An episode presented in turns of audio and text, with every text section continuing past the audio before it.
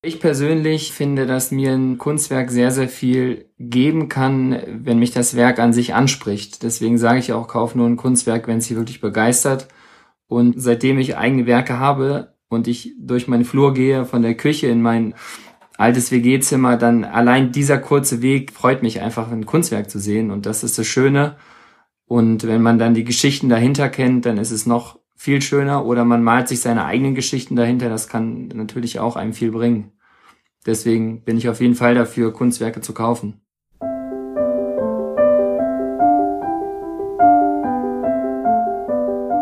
Kunstblick, der Podcast rund ums Sammeln.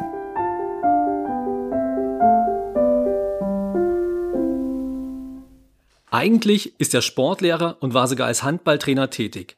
Kunst begleitet ihn aber schon seit langem. In der Corona-Krise hat er sogar ein Kunstunternehmen gegründet.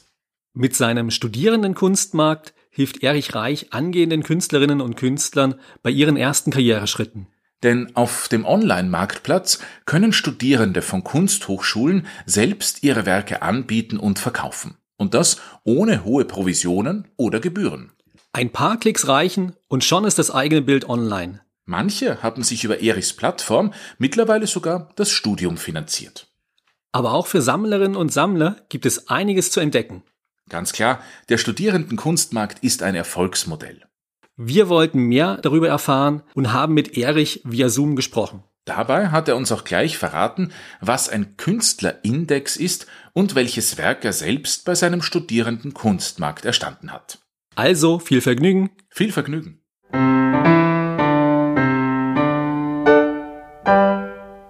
Ja, ich komme aus einer Künstlerfamilie. Also mein Vater ist Steinbildhauer in ähm, Bern gewesen und meine Mutter hat Kunst studiert, Kunstlehramt. Und meine Oma, jetzt Tante, hat eine Galerie in Bern. Aber ich habe da ehrlich gesagt sehr, sehr wenig mit zu tun gehabt und auch immer noch wenig mit zu tun. Hier und da tauscht man sich mal aus, aber das ist jetzt nicht wirklich eine große Verbindung. Aber so kann es sein, dass es ein bisschen in den Genen vielleicht verankert ist und man dann den Bezug dazu hatte. Und seit 2019, seit Sommer 2019 gibt's ja jetzt den Studentenkunstmarkt. Wie bist du dazu gekommen, dass man ja einen Online-Shop macht für eben studentische Kunst? Also erstmal muss man sagen, ich habe es mit meinem Bruder Sigmar Reich zusammen gegründet. Und die Auffassung, wie es zu dieser Idee kam, ist natürlich immer ein bisschen ähm, unterschiedlich. Ich hatte am Anfang eine Homepage, die war ein bisschen ähnlich aufgebaut wie Etsy, aber noch total in den Kinderschuhen.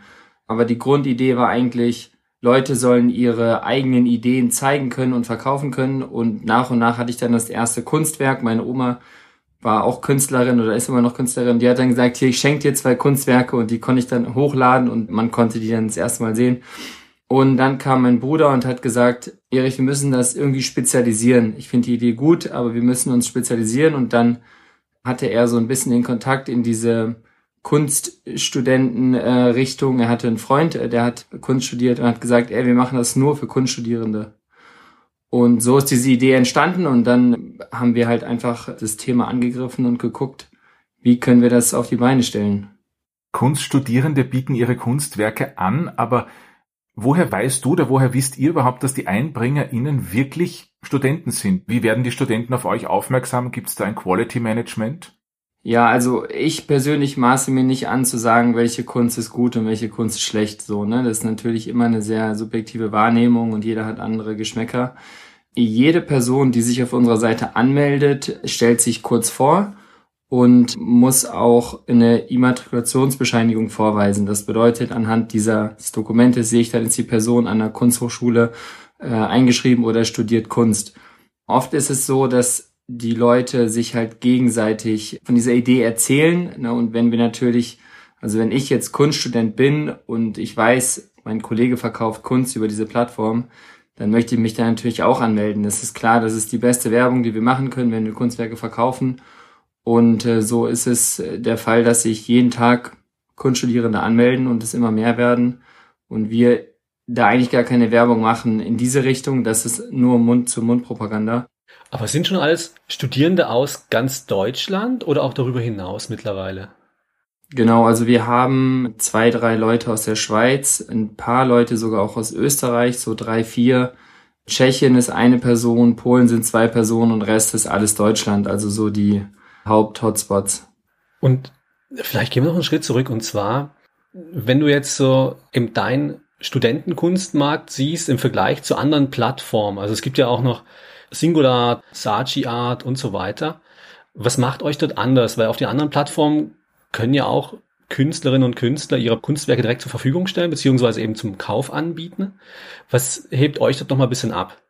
Ja, ich kenne die Seiten natürlich. Das sind natürlich Riesenplayer am Markt, aber ich glaube, genau das ist das Problem, dass sie einfach viel zu groß sind und eigentlich jeder alles anbieten kann. Und dann fehlt mir so ein bisschen dieser persönliche Bezug und wir versuchen eine Community zu schaffen. Das bedeutet, wenn eine Kunststudentin aus Leipzig von der HGB ähm, ein Kunstwerk von jemanden aus zum Beispiel Berlin sieht, äh, dann ist direkt eine Verbindung zu dieser Kunsthochschule da. Also das unter den Studierenden und natürlich für die Kunden auf der anderen Seite auch, dass sie sehen, okay, das Kunstwerk ist in Düsseldorf entstanden, an der Akademie oder an der ABK Stuttgart und man sieht so ein bisschen das Netzwerk und man kann auch auf der Homepage nach Kunsthochschule selektieren. Das bedeutet, ich kann sozusagen gucken, welche Kunstwerke gibt's in meiner Stadt oder in meiner Nähe. Oder ich sage, ich gucke bewusst, was wird von der Kunsthochschule in Hamburg angeboten oder ähnlich. Und ein großer Punkt ist unser Instagram-Kanal. Da versuchen wir natürlich die Leute zu informieren, also Künstler vorzustellen. Ähm, und jetzt haben wir auch seit ein paar Monaten einen Blog, den äh, schreibt äh, Lilly, da schreibt sie Artikel über Kunststudierende, werden Interviews geführt und so weiter, um einfach so ein bisschen Background-Informationen zu geben in jegliche Richtung, aber auch diesen Community-Gedanken weiterzutragen und zu stärken. Gut, die Studierenden melden sich an, schicken euch die Immatrikulationsnummer, ihr überprüft das, ob das wirklich Studierende sind, dann werden die Kunstwerke hochgeladen. Wer bestimmt nun aber die Preise? Beim Durchklicken habe ich gesehen, es sind doch einige hundert Euro, also nicht wirklich für die Käuferschicht der Studentinnen gedacht wahrscheinlich? Genau, also mich freut's immer, wenn sehr junge Menschen Kunst kaufen, ja, oder sogar Studierende Kunst kaufen. Das kommt auch vor, aber natürlich bis zu einem gewissen Budget. Die Preise bestimmen die Studierenden selber. Das bedeutet, sie sagen, okay, das und das Werk möchte ich für eine Summe X verkaufen. Und natürlich gebe ich Hinweise, wenn ich merke, der Preis ist viel zu hoch für das Kunstwerk oder wie kommst du auf deinen Künstlerfaktor? Wenn die Person das dann gut begründen kann, dann bleibt der Preis natürlich so bestehen, aber der Preis bleibt auch so bestehen, wenn sie es nicht begründen kann. Das bedeutet, wenn die Person das Gefühl hat, ich habe so eine emotionale Bindung zu dem Werk, dass ich das jetzt nicht unter, sagen wir, 1000 Euro verkaufen möchte, dann ist es okay, ja. Weil am Ende soll die Person damit glücklich sein und sich freuen über einen Verkauf und nicht denken, ja, das Werk habe ich jetzt irgendwie verschenkt oder ich fühle mich unwohl, das wegzugeben. Du hast das Wort Künstlerfaktor erwähnt. Wir haben ja einige, die sich jetzt in der Kunstszene, einige Hörerinnen und Hörer, die sich in der Kunstszene vielleicht nicht so genau auskennen. Was genau ist der Künstlerfaktor? Wie berechnest du den? Ja, der Künstlerfaktor wird die Größe mal den Faktor gerechnet des Werkes. Und der Künstlerfaktor an sich wird ja bestimmt durch äh, Ausstellungen, durch Bekanntheit, durch Verkäufe und äh, je nachdem, wie weit sie im Semester sind, kann dieser Künstlerfaktor natürlich steigen oder wird der zwangsweise steigen. Und somit ja, wird das Werk halt mehr wert. Umso höher das Semester ist, umso höher der Bildungsgrad ist. Aber kann man da vielleicht ein praktisches Beispiel geben? Theoretisch war das eh klar. Aber wenn ich jetzt sage, okay, ich studiere jetzt im zweiten Semester, mein Werk ist äh, ein Meter mal ein Meter, ich hatte eine Ausstellung bis jetzt, wie würdest du es berechnen? Was kann ich mir da vorstellen? Ja, das ist natürlich dann schon wieder subjektiv. Ne? Also ist schwer, das so jetzt zu sagen, ich habe jetzt den Künstlerfaktor 5, ja. Was spielt da wirklich mit rein? Aber wenn jemand mit einer riesen Auflistung von Ausstellungen kommt, dann geht's eher schon in die höhere Richtung. Genau, aber bei uns sind die allermeisten Künstlerfaktoren unter 10. Also das heißt, man schaut sich auch ein bisschen an, okay, sind die Werke vielleicht gewisserweise auch vergleichbar miteinander, dass du halt jetzt dort nicht irgendwie mega rausstichst auf einmal. Genau, auf jeden Fall. Das gibt's natürlich trotzdem, ja, dass jemand ein Werk anbietet, was 30 mal 30 ist für 2000 Euro, was dann irgendwie eine Masterarbeit ist und von dem Zeitaufwand so intensiv, dass es dann einfach teurer ist und dann ist es halt so und entweder wird's gekauft oder halt eben nicht, so. Na gut, aber beim Künstler, bei der Künstlerin kauft man ja nicht den Zeitaufwand, man kauft ja die Idee, man kauft das Werk. Auf der Plattform steht ja auch, kaum eine andere Investition hat sich als so stabil gezeigt wie Anlagen im Kunstmarkt. Denn Kunst besitzt sozusagen einen Inflationsschutz, da sie einen physischen Vermögenswert besitzt. Aber unter uns gilt das wirklich für junge Studentinnen Kunst? Kunst ist doch eher spekulativ als ein Sparbuch, oder? Natürlich ist Kunst spekulativ, keine Frage, ja, aber wenn wir uns natürlich den Sachwert angucken und den emotionalen Wert, dann ist es schwer, dass dieser Wert sinkt. Also das bedeutet, wenn ich ein Werk für 1000 Euro kaufe und ich sage, kauf niemals ein Kunstwerk, was dir nicht gefällt, dann hängt das an deiner Wand und es bringt dir jeden Tag Freude. Und da spielt es dann im Endeffekt keine Rolle, ob das ja am Ende noch 900 Euro wert ist. Gerade wenn ich von einem Künstler ein Werk kaufe, der noch jünger ist oder von eben einem Kunststudierenden, einer kunststudierenden Person, dann muss der Preis steigen. Das geht gar nicht anders, dass die Preise in dem niedrigen Segment dann sinken. Naja, wenn der Künstler die Künstlerin weitermacht. Also gemäß dem Fall, Natürlich. ein Masterstudent aus Übersee, der geht nach Hause und macht dann eine Apotheke auf und malt gar nichts mehr, dann wird der Preis, so es nicht ein singuläres Meisterwerk der Kunstgeschichte ist, wahrscheinlich nicht steigen, nehme ich an. Oder was sagt der Galerist dazu? Gut, dann hast du immer noch ein schönes Werk für dich gekauft, was halt, wie gesagt, dir gefällt und wenn der Preis vorher gepasst hat, dann würde ich auch dahinter stehen. Genau, aber wenn wir das jetzt eben mit einer Aktie vergleichen, also ne, wenn ich jetzt 1000 Euro in eine Aktie investiere oder 1000 Euro in ein Kunstwerk, dann glaube ich auf 30 Jahre gesehen kann die Wahrscheinlichkeit höher sein, dass so eine Aktie richtig durch die Decke geht, aber ein Kunstwerk kann nicht null werden, eine Aktie schon. Ja, und wie gesagt, ich denke halt auch, wenn du was gekauft hast, beim Studentenkunstmarkt, Preise sind in der Regel wahrscheinlich nicht so hoch, weil eben, wie gesagt, das noch junge Künstlerinnen und Künstler sind. Das heißt, du hast ein Werk, davon bist du überzeugt, dazu stehst du. Und selbst wenn es dann nichts wird mit der großen Karriere und den Ausstellungen im MoMA beziehungsweise im Guggenheim, dann hast du trotzdem ein schönes Werk zu Hause. Auf jeden Fall, ja. Wenn wir noch kurz beim Investmentgedanken bleiben, ihr habt auf der Plattform ja auch ein eigenes Segment, wo ihr quasi die bestverkauftesten Künstlerinnen des letzten Monats präsentiert oder rankt sozusagen. Ähm, verlockt das nicht, dass man selbst auch mal zuschlägt für dich, dass man sagt, okay, ich merke, okay, die Leute kaufen bei der einen Künstlerin, bei dem einen Künstler mehr, oder kaufe ich auch was, vielleicht steigt das die nächsten vier, fünf Monate gleich? Auf jeden Fall verlockt es und ich habe auch Kunst gekauft. Ich habe auch also tatsächlich von Kunststudierenden, die in diesem Segment gelandet sind.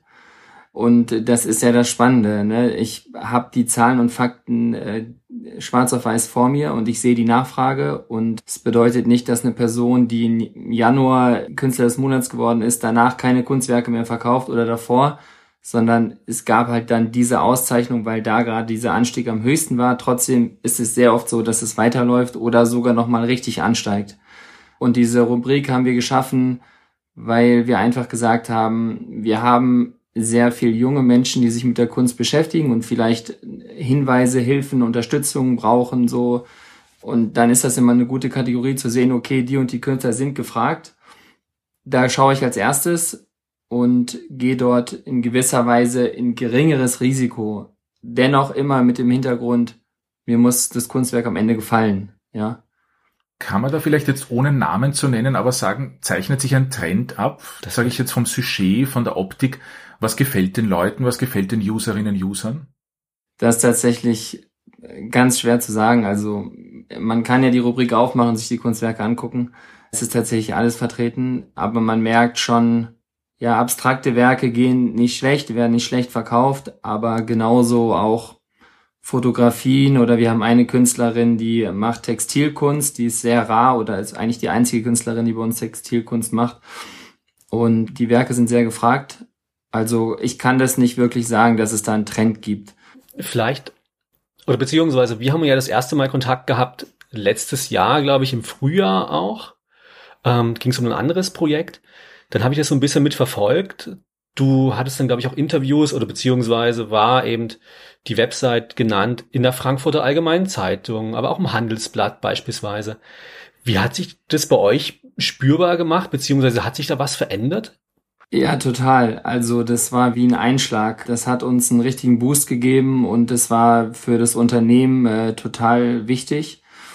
Es fing eigentlich mit einer kleinen Zeitung hier in Leipzig an und dann äh, hat das dadurch der MDR gesehen, dann gab es da einen kleinen Beitrag, dann äh, kam die FAZ und dann Handelsblatt und so ist einfach alles größer geworden und die Nachfrage ist gestiegen. Wir haben sehr, sehr viel positives Feedback bekommen von Kunstinteressierten, die sagen, Sie finden es toll, dass die Kunststudierenden dort unterstützt werden und ihre Kunstwerke zeigen können vor allen Dingen und verkaufen können, somit eben ihr Studium ja finanzieren können. Also wenn ein Kunststudent von einer privaten Hochschule kommt und sagt, Erich, ich habe mit den Verkäufen mein Studium bis jetzt finanziert, dann ist das einfach ein tolles Feedback.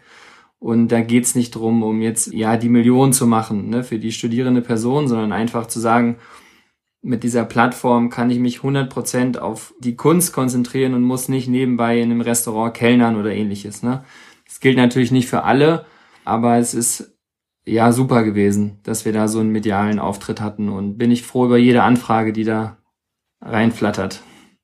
Vielleicht noch kurz eine Frage und zwar, als wir letztes Jahr telefonierten, da war das Team, glaube ich, auch noch relativ klein. Du hast gesagt, dein Bruder hat sozusagen, der ist, glaube ich, nicht mehr so sehr involviert in dem Ganzen, aber dafür hast du letztes Jahr mit dem Entwickler relativ viel gemacht. Genau. Wie viel seid ihr denn jetzt oder wie groß ist denn das Team jetzt mittlerweile? Mein Bruder ist Anfang 21 ausgestiegen. Der hat sich auf seine eigenen äh, Business konzentriert und hat dort mehr ja, Zeit investiert und dann ist er komplett raus. Aktuell sind wir zu dritt. Das bedeutet, wir haben eine Person, die kümmert sich komplett um den Blog und meine Freundin ist jetzt mit dabei und kümmert sich äh, hauptsächlich um den Social Media Account.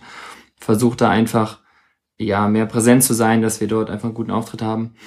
Das heißt, aktuell sind wir zu dritt plus ein ITler, der dort einfach viel programmiert. Und ob das Team jetzt wächst oder nicht, das weiß ich noch nicht. Auf jeden Fall ist es so, dass sehr, sehr viel Zeit vom Tag äh, in dieses Unternehmen fließt. Wenn schon sehr viel Zeit vom Tag ins Unternehmen fließt, ich nehme an, ihr werdet es nicht karitativ machen, die ganze Geschichte. Ähm, wie finanziert sich die Plattform, der Kunstmarkt? Genau, das ist ein klares Provisionsgeschäft. Das bedeutet, wenn ein Kunstwerk verkauft wird, äh, geht eine Provision an SKM hm, und ein Teil an die Studierenden. Genau, darüber finanzieren wir uns. Das bedeutet, ich muss Kunstwerke verkaufen, ansonsten können wir uns nicht weiterentwickeln. Und äh, es ist auch so, dass ja so gut wie alles in die Weiterentwicklung äh, investiert wird. Ja. Du hast gesagt, du hast selbst schon auch Werke auf der eigenen Plattform gekauft. Kaufst du jetzt mittlerweile auch woanders oder nur auf der eigenen Plattform? Beziehungsweise du hast Sport studiert, hast du gesagt, wird die Kunst mittlerweile dein Leben bereichert? Hat sich was geändert? Ja, ich habe mehr Werke an der Wand, beziehungsweise einige stehen noch auf dem Boden. Nein, also ich habe tatsächlich noch nirgendwo anders ein Kunstwerk gekauft, außer ja in meiner eigenen äh, Online-Galerie. Ja, einmal, weil ich ehrlich gesagt wenig Zeit habe oder Zeit hatte, mich mit anderen Künstlern zu beschäftigen. Natürlich hat man so die eine oder andere Person dann auch mal gesehen über andere Kanäle, über Instagram. Aber ich beschäftige mich damit jetzt eher weniger und konzentriere mich äh, sehr stark auf das Thema Kunststudium und Kunststudierende. Gibt es da ein Kunstwerk, das bei dir am Flur oder woanders hängt, wo du vielleicht öfters davor stehen bleibst oder was spürst du da? Was macht das mit dir? Ja, gibt's tatsächlich. Also ich habe tatsächlich zwei Werke von äh, der Textilkünstlerin Dana aus der Burg Halle in genau also in Halle.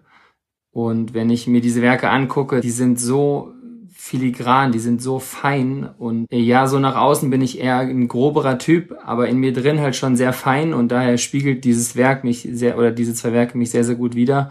Und das ja gibt mir schon eine Begeisterung und lässt mich so ein bisschen vielleicht auch zur Ruhe kommen. Gar nicht so bewusst, aber wenn du mir die Frage so stellst und ich so, so drüber nachdenke, dann merke ich das schon, was so ein Kunstwerk mit einem macht.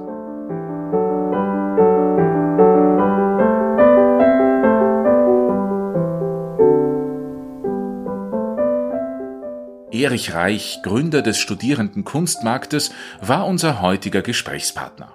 Auf dem Instagram-Account des Studierenden Kunstmarkts gibt es jeden Tag neue Kunstwerke zu bestaunen. In kurzen Videos stellen sich auch die Studierenden selbst vor. Und es gibt den Studierenden Kunstmarkt auch analog. Am 13. Mai eröffnet in Leipzig eine Pop-up-Galerie des Kunstmarktes. Manche Bilder werden exklusiv bei der Vernissage das allererste Mal gezeigt. Sekt und Musik gibt's auch. Aber ihr müsst euch vorher anmelden. Den Link dazu findet ihr wie immer auf unserer Homepage kunstblick-podcast.com. Also schnell anmelden. Aber alles easy. Wenn ihr es nicht nach Leipzig schafft, notiert euch doch schon mal den 27. Oktober. Da wird der Studierendenkunstmarkt in Hamburg vorbeischauen. Schnell müsst ihr auch bei unserem nächsten Interviewpartner sein, denn die Bilder von Alexander Höller gehen weg wie die warmen Semmeln. Arnold Schwarzenegger oder Oliver Kahn haben bereits zugeschlagen. Für die kleine Geldbörse ist das wahrscheinlich nichts mehr, aber wer weiß, seid beim nächsten Kunstblick einfach wieder mit dabei. Davor gibt es bei uns aber noch eine Spezialfolge zu hören. Wir haben euch ja ganz am Anfang erzählt, dass wir parallel zum Podcast auch eine eigene analoge Kunstsammlung aufbauen werden. Die Werke daraus werden im Herbst dann für einen wohltätigen Zweck versteigert. Nun gibt es bereits das Kunstwerk Nummer eins in der Sammlung, ein Bild des Malers Andreas Hörbiger. Er wird uns in diesem Special ein bisschen was über seine Kunst erzählen. Zu hören ab nächster Woche. So, lange Abmoderation, kurze Verabschiedung. Bis zum nächsten Mal. Bis zum nächsten Mal.